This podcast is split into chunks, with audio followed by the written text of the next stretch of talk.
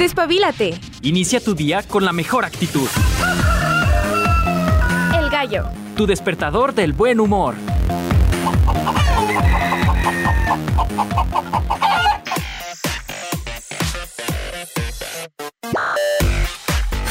Ay, ombliguito de semana, qué rápido. Por un instante creí que era como entre martes, no sé. Lo bueno es que no. 18 de octubre, miércoles, miércoles de curiosidades, miércoles de temas fiscales y por cierto un tema muy bonito, muy curioso, hablando de curiosidades. Hoy te doy la bienvenida a este primer espacio totalmente en directo. Nosotros transmitiendo en el 94.5 de FM, al igual que en el streaming, radio.uaa.mx. Yo soy Ale de los Ríos, agradezco los controles a mi estimado Checo Pacheco, que no sé por qué tu look de hoy me recuerda a un video animado, o sea, de dibujitos de Radiohead. No sé si ubicas cuál te digo. Está, eh, Checo parece el día de hoy un personaje. Personajazo, siempre, siempre un personajazo. Te agradezco mucho, amigo. Oigan, antes de continuar, eh, el día de ayer, que fue, no es cierto, yo estoy pensando que es martes, les digo, el lunes, que fue eh, tema de bienestar y salud. Queríamos esperar a tener los detalles acerca de la vacunación, esta jornada de vacunación en temporada invernal, que bueno, seguramente algunos de ustedes ya sabrán, se estará aplicando la vacuna COVID en los centros de salud. Tengo entendido que también se podrá adquirir de, de, forma privada, así como también en los centros de salud se estará aplicando la influenza, la vacuna de la influenza. Estaba viendo el día de ayer esta rueda de prensa donde participaba el director general del Instituto Mexicano del Seguro Social, Zoe Robledo. Le aplicaban también su vacuna, él no presentaba hasta ese momento al menos eh, las consecuencias de... Y esto se los digo porque le aplicaron dos vacunas, la de la influenza y la de COVID. Mucha gente ya haciendo comentarios respecto a que la vacuna de COVID va a ser esta vacuna cubana. Muchos le llaman Abdala, otros Abdala. Y pues preguntaban qué va a pasar con la Pfizer o qué onda con la AstraZeneca. Y pues al parecer también se va a complementar para poder vacunar a todas las personas la Sputnik. Entonces, por acá en México, la vacuna cubana y la rusa de COVID. Además, aquí lo importante, a mí lo que se me hizo muy interesante en temas de la influenza, es la vacuna tetravalente. Si usted no sabe qué es la vacuna tetravalente, le explico, simplemente tiene un rango eh, de protección a más tipos de influenza. Entonces estaba viendo que a personas de 60 años y más, mujeres embarazadas, eh, a personas con comorbilidad, personal de salud y a pequeñitos de 6 meses a 5 años les van a aplicar doble, o sea, la de la influenza y la de COVID. Obviamente si nosotros no entramos dentro de estos parámetros, si no tenemos más de 60, si no estamos embarazadas, si no tenemos algún problema como la comorbilidad o alguna enfermedad eh, degenerativa, no somos personal de salud y no somos bebitos de 6 meses a 5 años, tendremos que esperar a que nos apliquen eh, por separado la de la influenza a la población normal, al igual que la de COVID. Habrá que ver cómo surge esta jornada. Veía por ahí ya algunos estados donde, por ejemplo en CDMX, donde ya pasaba la gente a aplicarse sus vacunas. A mí me da le platicaba a Checo que a mí me da miedo. Si a mí la de COVID, la última que nos pusieron acá en la autónoma, la moderna, la famosa moderna, no hombre, no saben, yo sentí que me había atropellado un tráiler al día siguiente. Y la de la influenza hace que me duela el brazo feo, como si hubiera hecho mucho ejercicio sin haberlo hecho.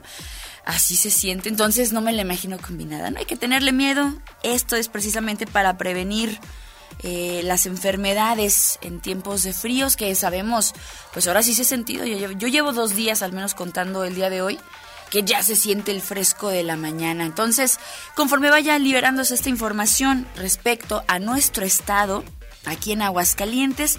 Yo te voy a compartir la información que necesitas saber respecto a estas vacunas o estas campañas de vacunación respecto a la influenza ya el COVID. Ya no van a tener que estar acudiendo a puntos específicos para su vacuna, ya se va a poder eh, implementar en los nosocomios, en su unidad eh, del seguro. Veía que personas que no tengan seguro también se podrán acercar a estos lugares.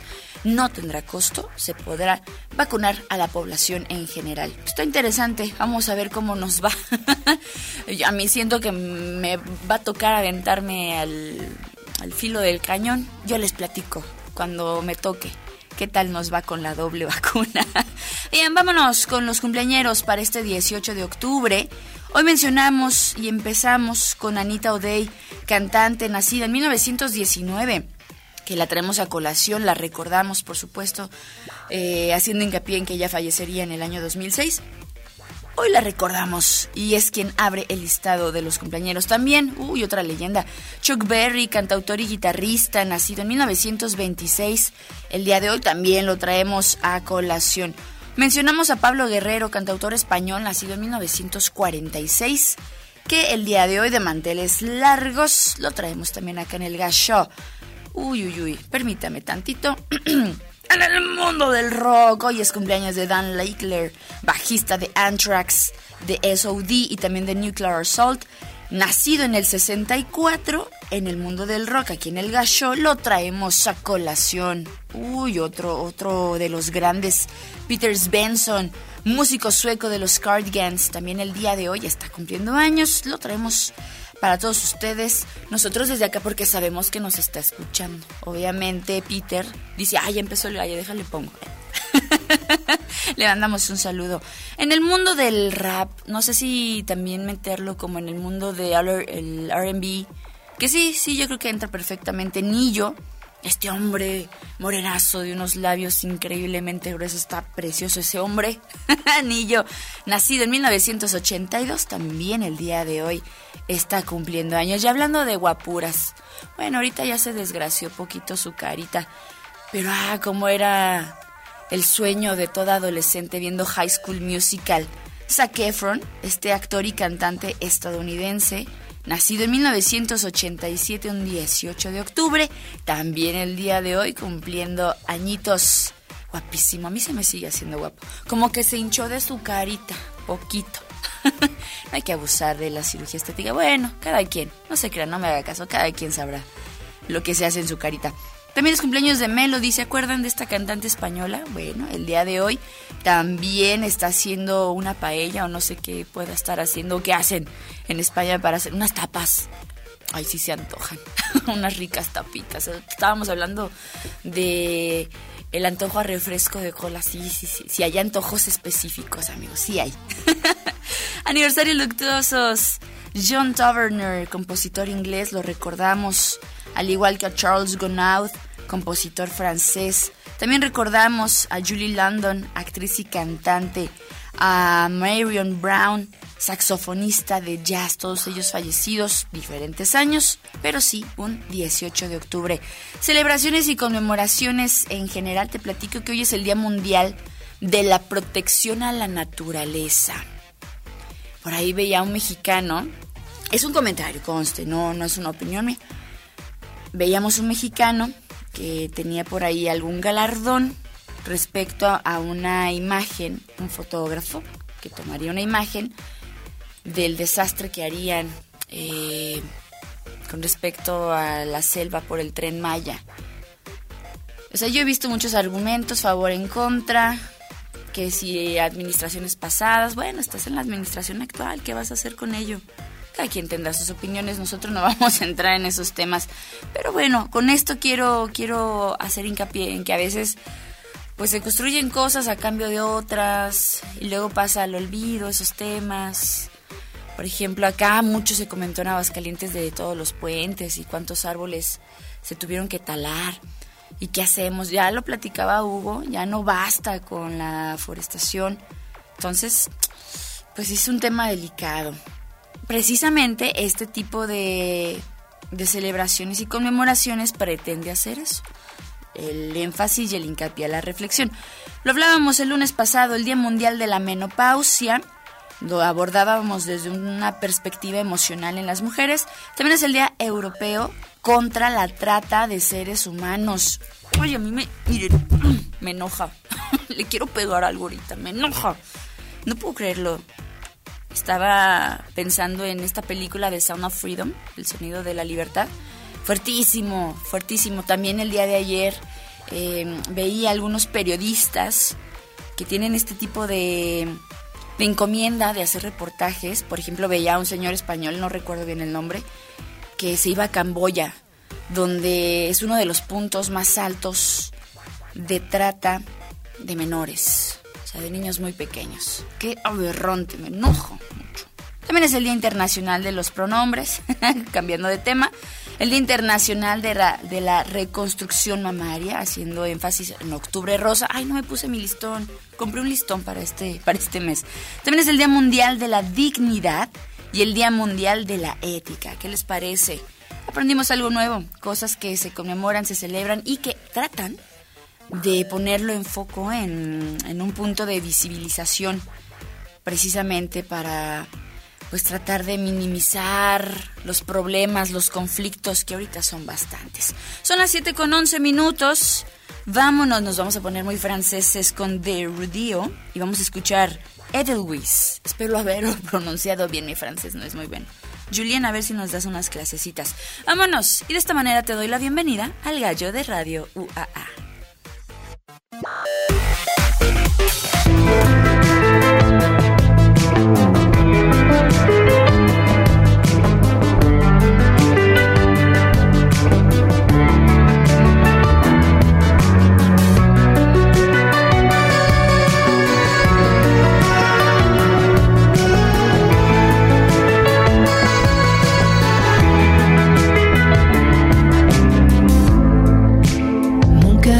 Les rochers enneigés, isolés du tumulte, de la foule, de la foire, de l'acier, affronter le bizarre,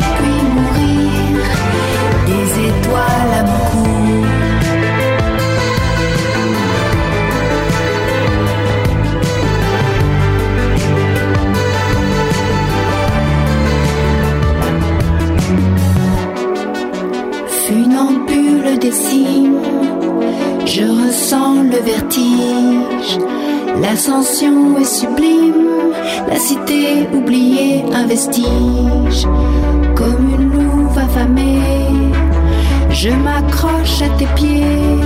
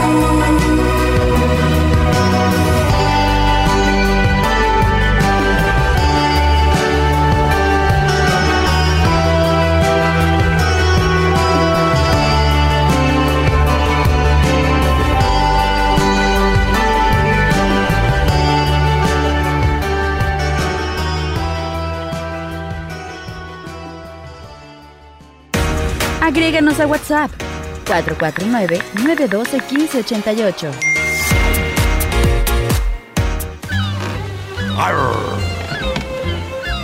Curiosidad a la vista. Prepárense para una nueva aventura en Mundo Curioso.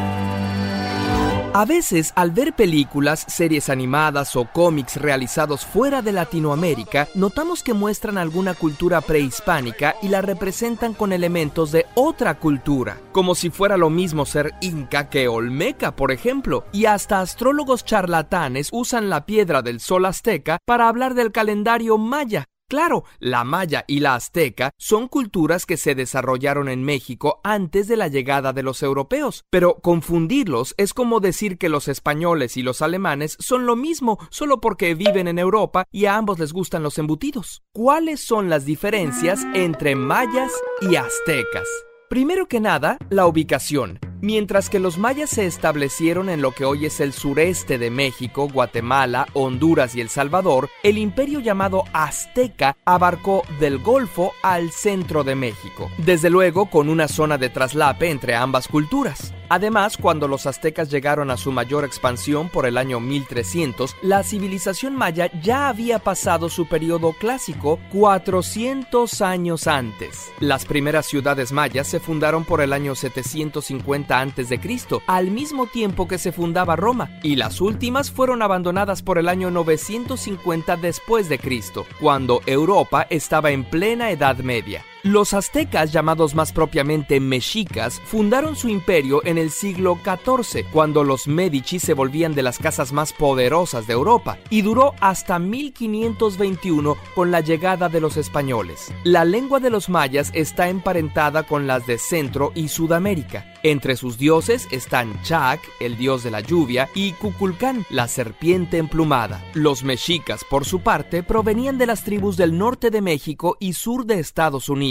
Al llegar al Valle de México, tomaron y adaptaron varios elementos de las culturas locales. Aunque las grandes ciudades mayas se habían abandonado, la gente y su cultura aún permanecían. El equivalente mexica de Chac era Tlaloc y de Cuculcán Quetzalcoatl, y trajeron a su propio dios dios de la guerra, Huitzilopochtli, como su deidad principal. Por sus orígenes tan diferentes, el lenguaje de los mexicas, el náhuatl y el maya tienen estructuras tan distintas como el español y el alemán. Los mexicas se asentaron en el lago de Texcoco, el cual se transformó en la poderosa ciudad de Tenochtitlán allá por el año 1325. Desde ahí, el Huey Tlatoani exigía a los pueblos conquistados tributo de pieles, cosechas, artesanías y jóvenes para sacrificios humanos. Gulp, los impuestos sí que eran peores en esos días. Los mayas nunca tuvieron un imperio consolidado, sino que eran una serie de ciudades-estado gobernadas por los sacerdotes, entre las cuales había comercio y constantes guerras. La cultura maya llegó a ser muy avanzada. Son el pueblo americano con el sistema de escritura más sofisticado. Usaban ideogramas, símbolos que significan ideas, y fonogramas, símbolos que se traducen en sílabas. Además, tenían el concepto del número cero, que les permitía hacer cálculos extremadamente complejos, con lo que predijeron el movimiento de los astros y construyeron pirámides más altas que los aztecas, o cúpulas y arcos que los mexicas no tenían, además de hacer espacios interiores más amplios. Los mexicas, a su vez, desarrollaron importantes tecnologías para la agricultura como las chinampas y canales para regar sus cultivos, o sistemas de drenaje que asombraron a los españoles tanto como el aseo personal, lo cual les permitió tener un ejército bien cuidado para sus conquistas. Cuando llegaron los españoles, la cultura maya residía en pequeños reinos y comunidades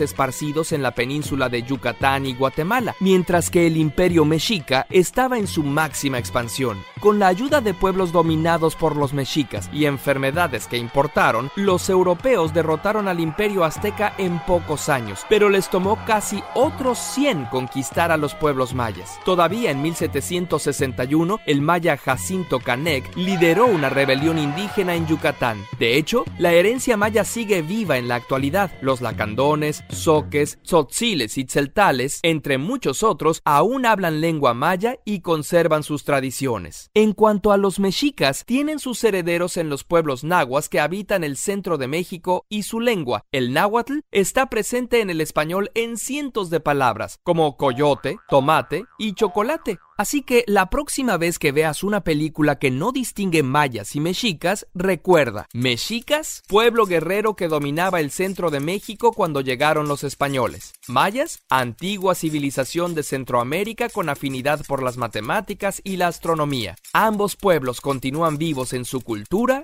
y en su gente.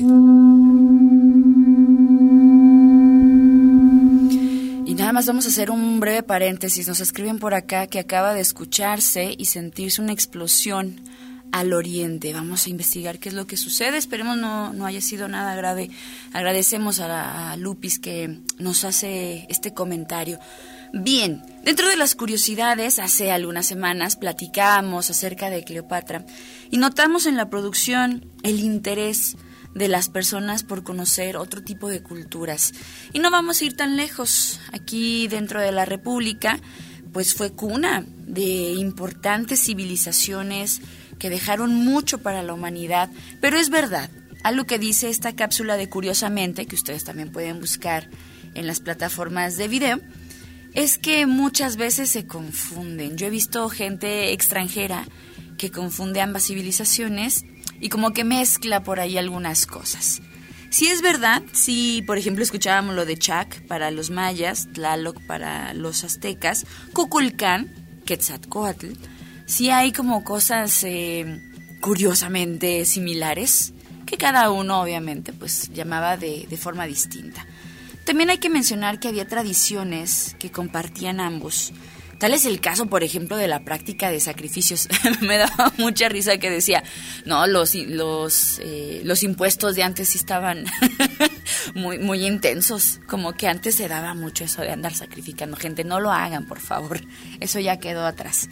Bueno, por una parte hay que mencionar que los mayas eh, era, era más que una ofrenda necesaria para estar como en una comunión con los dioses. Y esto generaba pues una esperanza y una seguridad que creían que al alimentar a sus dioses con vidas ajenas, vidas de vírgenes también, pues podían tener una larga vida en comunidad, o sea, la sociedad en sí.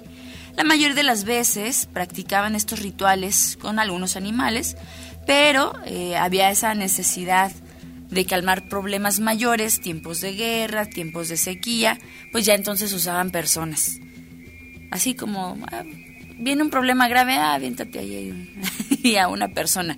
Da miedo, a mí me da miedo eso. Bueno, los principales motivos del sacrificio para los mayas era para que creciera el maíz, el paso de las estaciones para que llegaran bien, o hasta un buen funcionamiento del universo. Ellos creían que si aventabas por ahí a un niño a un cenote, podría eh, conjugarse las estrellas al favor de esta civilización pero bueno, es muy raro, como ya les dije anteriormente, ellos estudiaban lo que ahora conocemos como la astronomía, tenían ahí algunos conocimientos interesantes.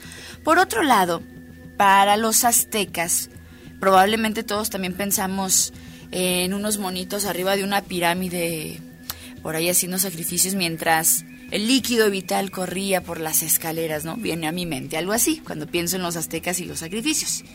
Solamente que para ellos... Eh, era más como para honrar o para demostrar el poder. Los mayas lo hacían para eh, hacer como un ritual para que los tiempos fueran buenos, para que hubiera cosechas y demás. Ya que los aztecas sí lo realizaban para honrar a sus dioses, pero también para demostrar su poder.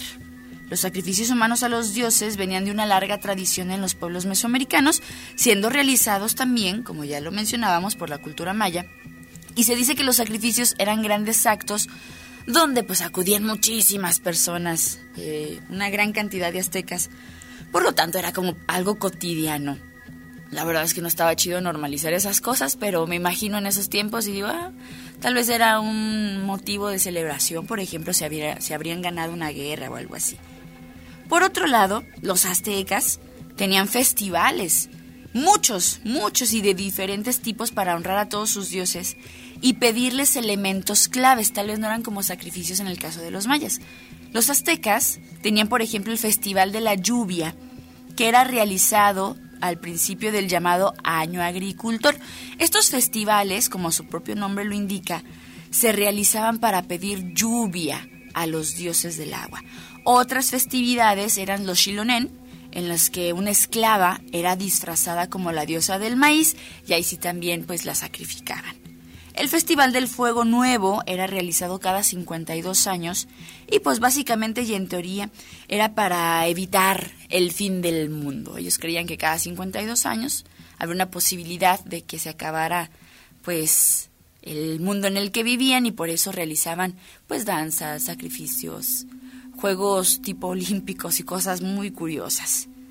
Aquí hay algo que comparten y que me gustaría compartir con ustedes, que tiene que ver con un deporte bastante curioso. Dicen que es complicado, difícil, no cualquiera, y es el juego de pelota. Nos vamos con los mayas.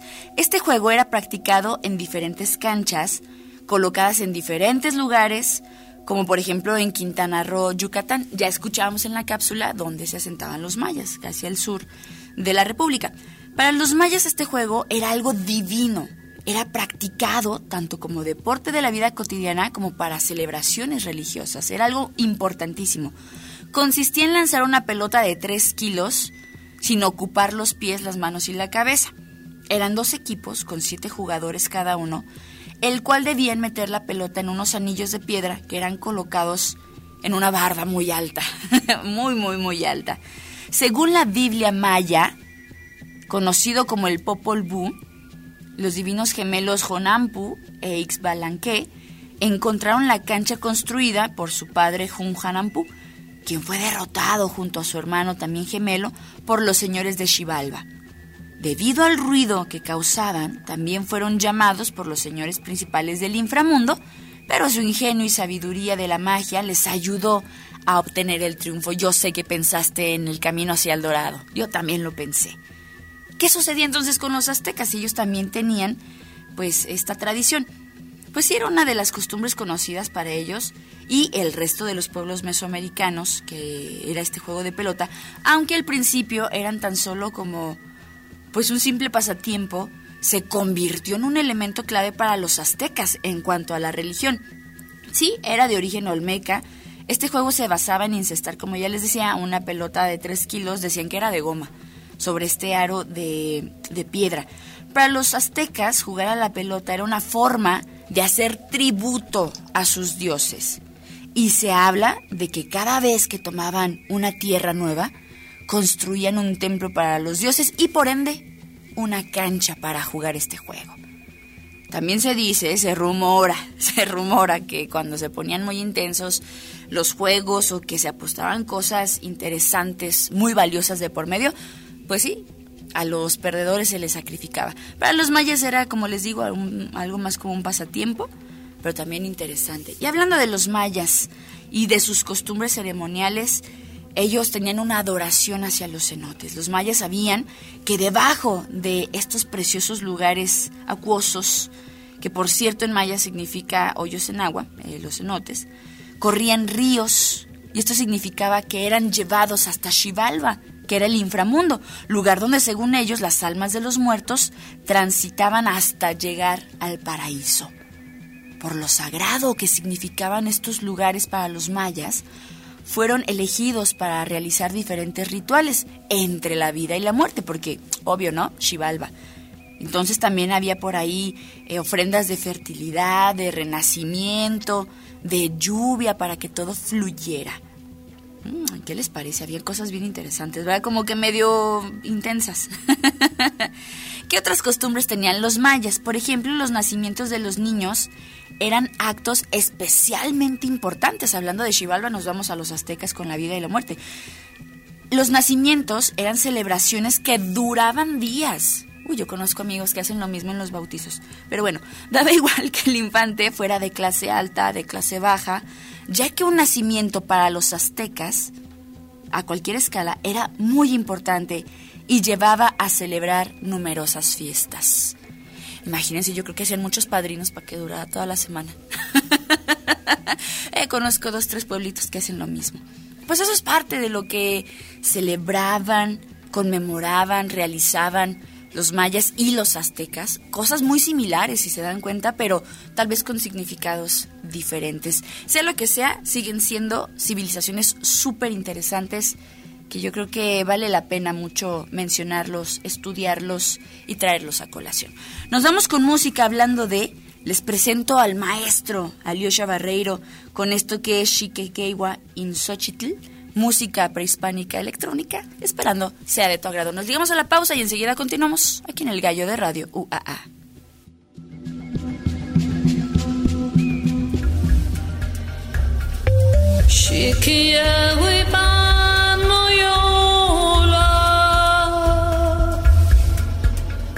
Pampani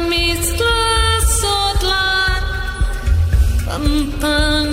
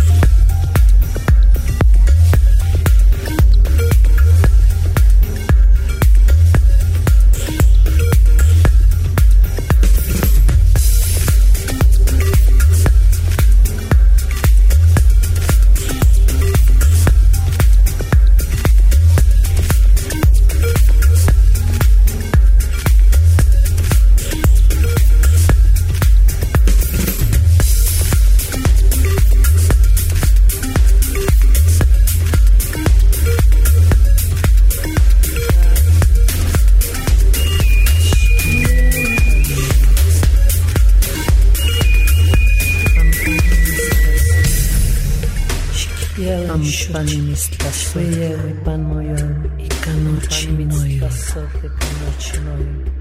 Śkidełyn siocie, śkidełyn Pan moją, śkidełyn siocie.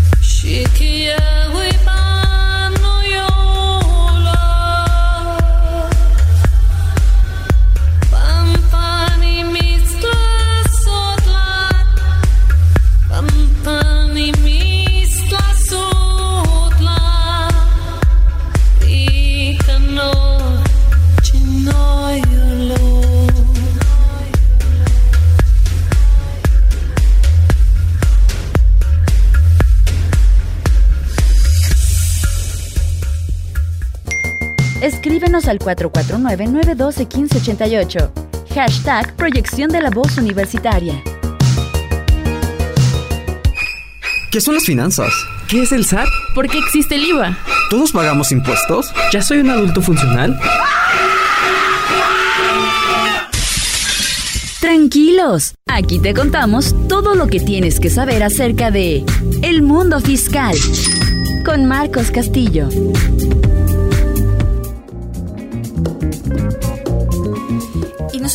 Continuamos totalmente en directo. eh, estamos transmitiendo a través del 94.5 de FM. Y me escribe Marcos que hay un tráfico terrible para entrar a la universidad.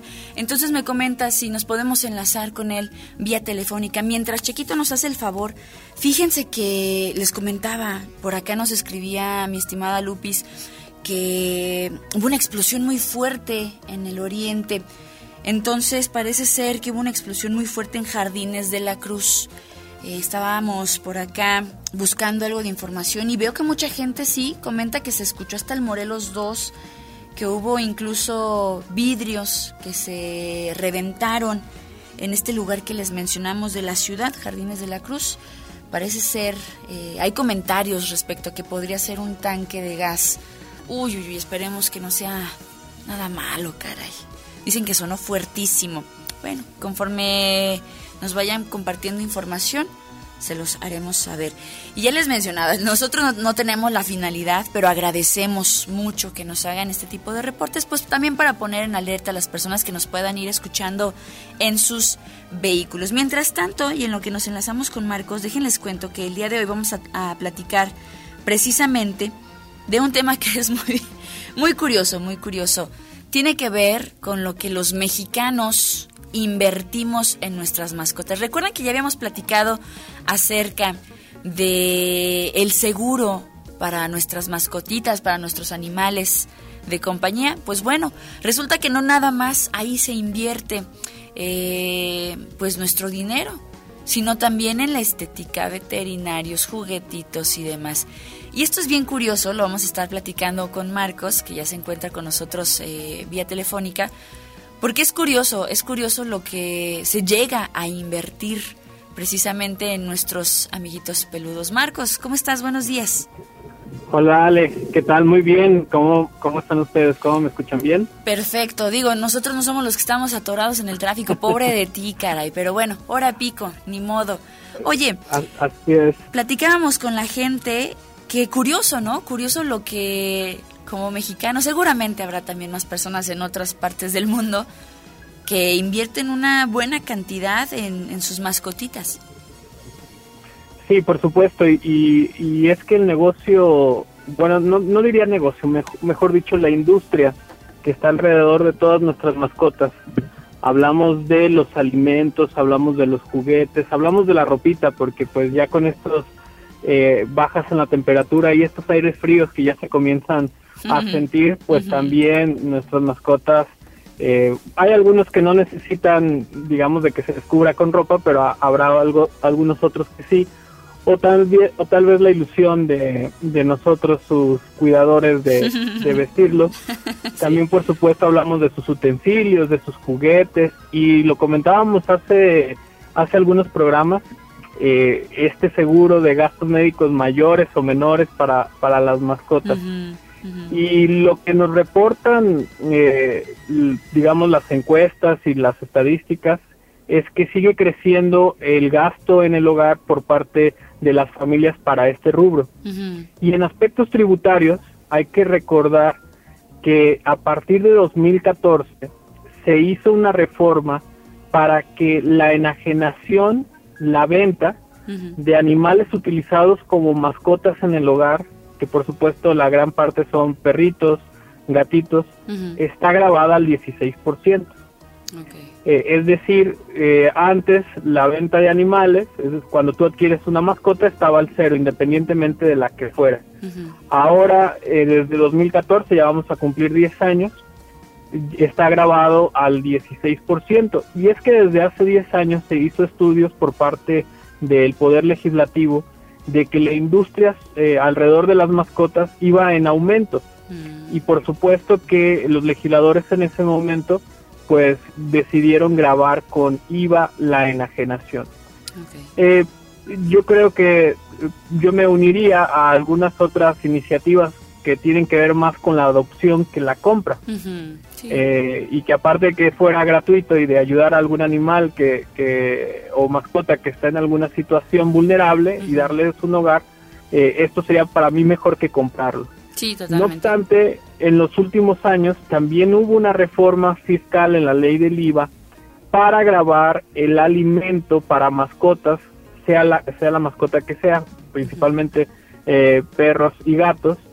Eh, se hizo esta iniciativa y se grabó con 16% su alimento. Esto, esto pues ha hecho que también este costo o esta inversión o este gasto que tienen las familias pues resulte más caro porque hay una contribución eh, a- al gasto público a través de, del IVA.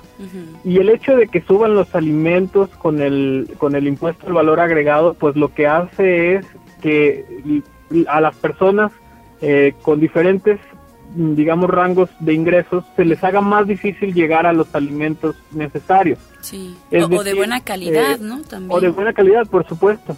Es decir, cuando salió este impuesto nos preocupaba el hecho de que, bueno, si son más caros los alimentos de las mascotas, pues habrá familias que no los puedan pagar y que terminen dándole algún alimento a sus, eh, a sus perritos, a sus gatitos, que no sea el adecuado para la dieta. Mm. Eh, entonces, yo creo que habría que estar analizando que la dinámica que ahora tenemos en las familias va cambiando eh, y, y, y- y el hecho de que, bueno, el legislador ya lo ha analizado y lo ha grabado con, con impuestos. Fíjate, déjate, comparto algo que pasa en casa. Así suba el alimento, pues ni modo, es parte de la familia y también tiene que comer el buen tintán. Pero deja, déjate digo algo que nosotros lo que hacemos, por ejemplo, en diciembre, fíjate cómo somos. Somos bien curiosos. Apartamos cierta cantidad para poderles regalar algo a mis dos gatitas y a mi perro. Digo, eso soy yo, que no, no soy así que tú digas la mujer más rica del mundo. Pero he conocido personas, justamente cuando voy a comprar el alimento de, de mis animalitos, que gastan, Marcos, no sabes, ¿eh? No sabes. Entre alimentos, juguetitos, que el suétercito de Santa Claus, que no sé qué. o sea, es una cantidad, te estoy hablando más de dos mil, tres mil pesos. Y eso suponiendo yo, creo, por, por andar de metiche por el tamaño de, de la ropita, que son diferentes animalitos. Tú y yo sabemos que en México hay personas que tienen fácil más de cuatro o cinco perritos o gatitos, ¿no? Y pues ah, también tienen que comer, o sea, en este caso se destina una buena cantidad de nuestro salario para ellos. Por supuesto, y ahí en esos productos todos se incluyen, se incluyen impuesto al valor agregado. Es decir, ya toda la cadena o la industria de que tiene que ver alrededor de las mascotas O animales en el hogar ya está grabada con, con IVA. Repito, desde la adquisición de los animales eh, y, y- y no solamente nos centramos en perros y gatos, sino también peces, hámster, cuyos, etcétera. Eh, su, su alimento, sus juguetes, su ropa, sus servicios, porque hay que recordar que también pues el, eh, los servicios de entrenamiento son bastante caros. Sí. y, y bien lo mencionas, hay familias que en cuestión de, de mascotas pueden gastar hasta 8 mil pesos al mes Uf. eh, y que estaríamos hablando prácticamente un 1.3 veces el salario mínimo de una persona elevado al mes. Entonces sí, sí empieza a ser, digamos, un consumo eh, que va en aumento y que de alguna manera ya habíamos visto en, en algunas notas, sobre todo del financiero, que eh, del periódico El Financiero, que la industria que tiene que ver alrededor de la alimentación de las mascotas es casi igual a la industria que tiene que ver con la alimentación de los niños, de, Ah, de los seres humanos, de los niños. Oye, Y se lo- tiene que ver mucho con esta dinámica que hemos estado ah, apreciando en las familias. tiene mucho que ver con el tema de los perrijos y gatijos, ¿no? bueno, a mí, a mí se me hace como hilarante el tema. Cada quien sabrá en qué destina su dinero. Pero honestamente creo que hemos pasado a un tiempo, a una era donde pues se le dan lujos a nuestros animalitos. Digo, yo recuerdo que mi abuelita la, mamá de mi papá le hacía recaudo, ¿no? O sea, le, guisaba. Y ahora, pues vemos que el sobrecito, que el premio, que la latita, que la croqueta con proteína, que, o sea, y esto también yo creo que hace que suban los precios precisamente tratando de llevar al consumidor pues un, un buen producto que tal vez se pueda asimilar a algo pues lo más natural posible, ¿no? Sí, de hecho, ah, empieza a haber también una creciente eh, aparición de tiendas, ya sea en línea o en físico, eh, eh, que se dedican a la venta de alimento premium para mascotas. Y es que alguna, algunas de nuestras mascotas pueden ser alérgicos Oh. a algún, pro- algún producto que se maneja en algún tipo de, de croqueta o de alimento y necesitan un alimento premium. Entonces empieza a haber eh, este, eh, este mercado. Y también los mencionabas, el mercado de los, de los premios eh, para las mascotas. Sigo en redes sociales a, a una persona que se dedica a crear pasteles, a crear galletas, eh, a crear este este alimento decorado para que nuestras mascotas puedan tener eh, pues a lo mejor alguna celebración, yo no me animo a decir una fiesta, ¿verdad? Pero alguna celebración eh, especial y, y, y es muy curioso que por ejemplo puedan sacar productos que se asemejen a, a, a la alimentación humana, por ejemplo alguna pizza para perros, alguna nieve para perros y que y que pues esto llama la atención de, de su cuidador o de la persona que es su propietario y, y, y pueda consumir estos productos que pues son artesanales porque obviamente son hechos a mano y, y que probablemente no, no sean tan caros pero no sean lo más barato de un como de un alimento normal entonces esta industria va en aumento Sí, mira, yo, yo me quedo reflexionando del tema respecto a la inversión, si es realmente necesaria, si es como ya un lujo, podría ser, porque bueno, lo mencionaba, salarios mínimos y, y lo que compete a, yo sí lo llamo como un lujo, ¿sabes? Podría ser, digo, hay tal vez eh, algún, no sé si llamarlo como suplemento, tal vez de ropas no tan caras o premios no tan caros, tal vez baja la calidad, pero al final de cuentas es tener como chiqueado a, a nuestras mascotitas. Que digo, cada quien, cada quien, yo no voy a decir que está mal o que está bien, cada quien sabrá lo que hace con su dinero. Sin embargo, sí, sí hay que decirlo, hay personas que invierten, invierten bastante en sus animalitos de compañía. Marcos, te agradezco muchísimo eh, que nos hagas est- estos comentarios. Eh, eh, no sé, seguramente habrá personas que piensen, ay, seguramente esos animalitos están mejor que uno, mejor vestidos y comen mejor. Pero te agradezco mucho, te agradezco mucho. Oye, los lunes en la contribución. Sí, no, pues nada que agradecer, al contrario. Los lunes en la contribución vamos a estar platicando eh, este próximo lunes sobre lo que se ha modificado del paquete económico Mm. 2024. Ujú. Es decir, ya habíamos abordado la propuesta del, del Poder Ejecutivo. Ahora en el Poder Legislativo se han hecho algunas modificaciones, sobre todo recortes, y hay uno que ha estado eh, pues en noticia toda esta semana, lo que va esta semana, que es ese recorte al Poder Judicial de la Federación, la extinción de, de los fideicomisos, que serían 30 mil millones de pesos, y, y que pues ahorita está incluso con protestas de parte Sí. de algunos trabajadores de este sistema. También vamos a platicar cómo va la, la expectativa de evolución y de, y de crecimiento de México para el cierre de este año y qué nos esperaría en caso de reformas fiscales para el próximo 2024. Eh, Todo Excelente. eso lo vamos a platicar el próximo lunes a las 11.30 en la contribución. Pues ahí está, mi estimado Marcos Castillo. Te agradezco muchísimo y si la vida así lo permite, pues nos vemos la próxima semana ya por acá. Esperando que el tráfico no, Muchas no haga de las suyas. gracias. Nosotros Hasta vamos a pronto. concluir este tema. Tenemos una cápsula preparados para ustedes antes de irnos.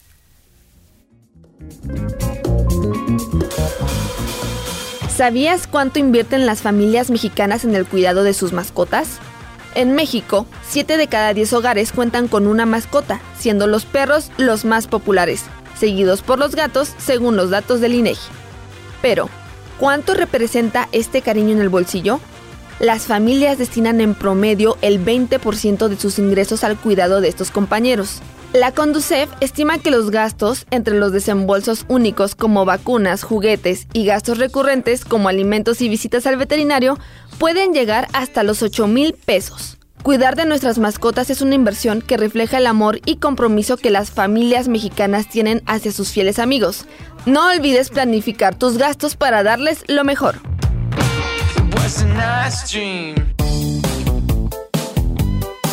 El gallo.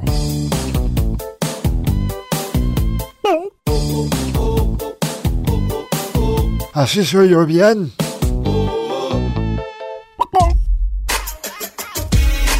Y me quedé pensando, sigo por ahí en una cuenta de TikTok a un pitbull blue, o no sé cómo se le llaman estos perritos grises preciosos, muy fuertes, que son como videos de ASMR. Y ese perro, no, sé, no les voy a mentir, un pedazo de filete, un pedazo de pollo, un pedazo de pescado, su proteína, y digo su proteína porque les compran como unos botes especiales, siempre está disfrazado de algo bonito, indiscutiblemente come mejor que yo, no sé cuánto inviertan en sus alimentos, digo, cada quien sabrá lo que hace con sus animalitos, eso sí, el perrito está chulísimo, en fin, ¿cuánto invertimos los mexicanos? 8 mil pesotes en promedio para nuestras mascotitas. En fin, nosotros ya nos vamos. Pues sí, les comentaba una explosión en Jardines de la Cruz. Parece ser que eh, ya se encuentran por allá eh, pues los medios pertinentes, las instancias pertinentes. Ojalá no haya sido nada malo, caray. Ah, qué noticias. En fin, nosotros nos escuchamos el día de mañana en punto de las 7 de la mañana. Estábamos hablando que Julián anda por ahí en las noticias. Estamos viendo que será parte de un evento que está muy interesante eh, que tiene que ver con astronomía aquí en la entidad. Por ahí vi que varias celebridades de la televisión estarán también en ese evento. Que bueno, hay que aprovechar a Julien antes de que nos pase su factura. no vaya a ser, no vaya a ser. Mañana eh, platicaremos con él, seguramente el gustoso de venir. Cuídense mucho. Y ya saben, ¿eh? A cuidarse también de los fríos, que está haciendo un vientecito helado, por favor, abrígate bien. Hay que evitar todos los eh, problemas respiratorios que sabemos que luego estas temporadas vienen de la mano con ellos. Gracias por acá eh, en los comentarios a Juan Teobal, que nos manda saludos. Por acá también comentábamos que hubo un accidente en Piva. Tengan mucho cuidado quienes están trasladando a sus eh, trabajos, a la casa o a donde sea. Por favor, con mucho cuidado. Alex Mon también. Te agradecemos tus comentarios. Tavi Ríos, te mandamos un abrazo. Por acá, Luis Van Grimes, hasta CDMX. Un abrazote bien fuerte, bien apapachado. Cuídense mucho. Hoy, como todos los días, vamos gallos. Bye bye. She's moving